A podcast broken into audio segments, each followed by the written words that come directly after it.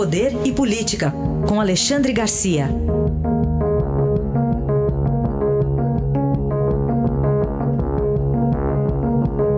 Olá, Alexandre, bom dia, tudo bem? Bom dia, Manuel, tudo bem? Bom dia, Carolina. Bom dia. Bom, Alexandre, ontem tivemos a visita do presidente do TRF4 de Porto Alegre a Brasília, né? Se encontrou ali com a Carmen Lúcia, também com a Raquel Dodge, tudo para preparar o dia 24, Alexandre. Pois é, o que eu queria registrar, é, é, é aliás, eu queria mesmo é lamentar que o país está num nível de paisete, de republiqueta, em que é preciso uh, se preocupar com a segurança para um tribunal deliberar. É uma coisa incrível. Né? Em que a justiça se acha sob ameaça e sob pressão. Se a gente se der conta disso, isso significa que não estamos num país democrático, nem num país maduro, nem num país civilizado. Essa, essa é que é a questão. Né? Teve com a, com a presidente do Supremo para exatamente pedir garantias para os desembargadores. Né? Esteve lá o desembargador Carlos Thompson Flores, que é o presidente do, do Tribunal Regional Federal, uh, porque há ameaças, e ameaças assim grosseiras. Né? Eu estava vendo o teor de algumas ameaças. Grosseira, vou quebrar a cabeça do juiz, né? essas coisas assim. Então, uh, e aí o outro lado também reage dizendo que vai defender os juízes na base da porrada também, né? Esse é um termo português, não é uma gíria brasileira. E, e então é, é, é, lamentável que esteja isso acontecendo. Ele com o, desembargador Thompson Flores, com, com a, com a Procuradora-Geral da República, falou sobre o enquadramento das pessoas, investigar e enquadrar. Isso é crime de ameaça e crime de obstrução à justiça. Agora é incrível. É, e, e, e o pior é que os outros políticos citados na Odebrecht, por exemplo, que agora vão aparecer nesses 53 inquéritos que vão para o juiz Sérgio, que vão primeiro para força-tarefa da Lava Jato, vão ser enviados pela Polícia Federal. Os outros políticos estão com as barbas de molho, imaginando o seguinte: se pegarem Lula, que será de nós? Né? Nós somos fichinha perto de um grande líder populista brasileiro. Então é uma coisa assim generalizada em que talvez os, os outros políticos estejam, estejam, torcendo para que isso intimide ah, os investigadores da Polícia Federal, os procuradores ah, da Força Tarefa da Lava Jato e o Poder Judiciário.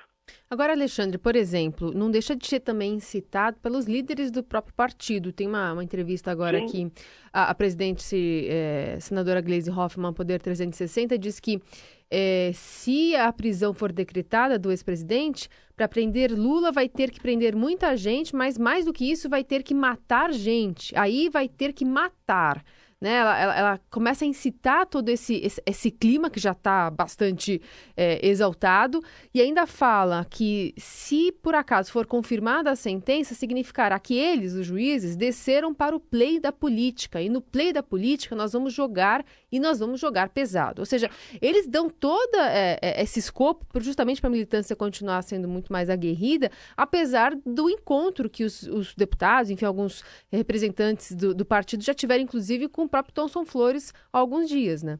Pois é, Carolina, e nós já ouvimos essa linguagem, igualzinha. É da Venezuela bolivariana. Nós já ouvimos essa linguagem intimidando a Suprema Corte de lá, o, o, o, intimidando o Congresso Nacional, né? não só intimidando, como destruindo, né? entrando, arrasando. Então é a mesma linguagem, porque tem a mesma origem.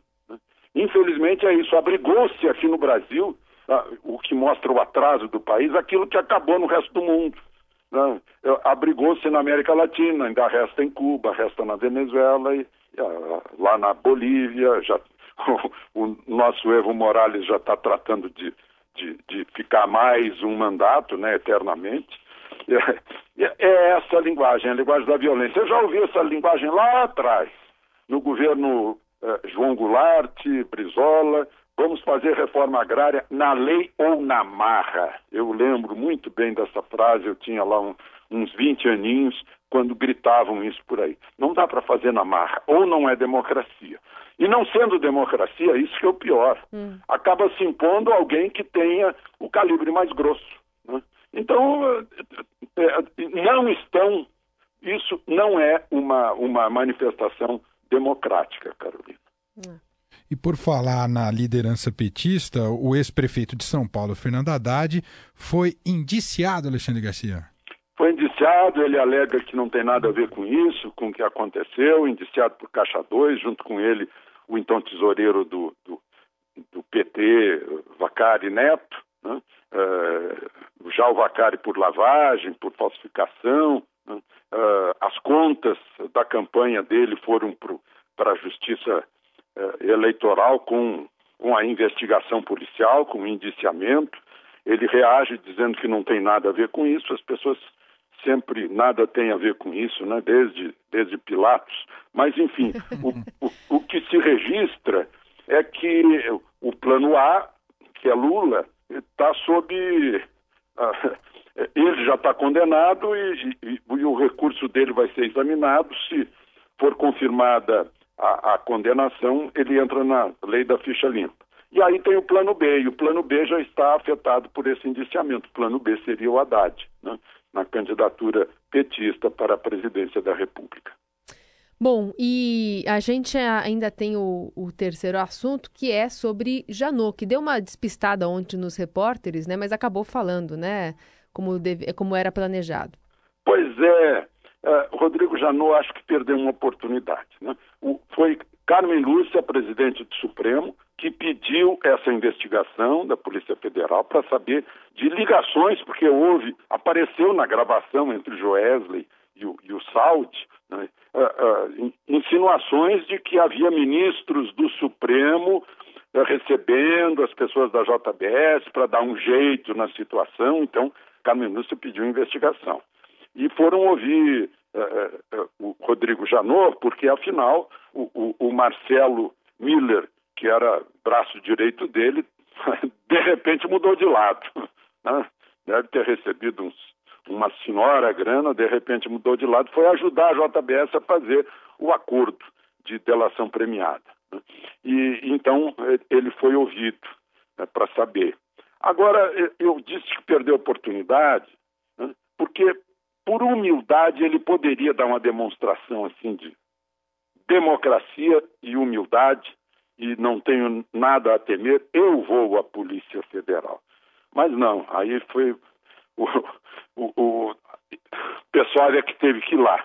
Né? A Polícia Federal é que teve que ir ao, ao suntuoso prédio da, da Procuradoria-Geral da República. A gente vê fotos agora né, nos uhum. locais de julgamento, lá em Porto Alegre também, no Tribunal Regional Federal. Uh, a, a, a, gente conhece aqui em Brasília os palácios, meu Deus do céu, são faraônicos todos esses de, de instâncias superiores da justiça brasileira. Teve uma época que sobrou muito dinheiro para construir essas, essas obras faraônicas. Eu aproveito para, de passagem, fazer uma queixa, porque está faltando para o hospital e para a escola. É verdade. Alexandre Garcia, um abraço, até amanhã. Até amanhã.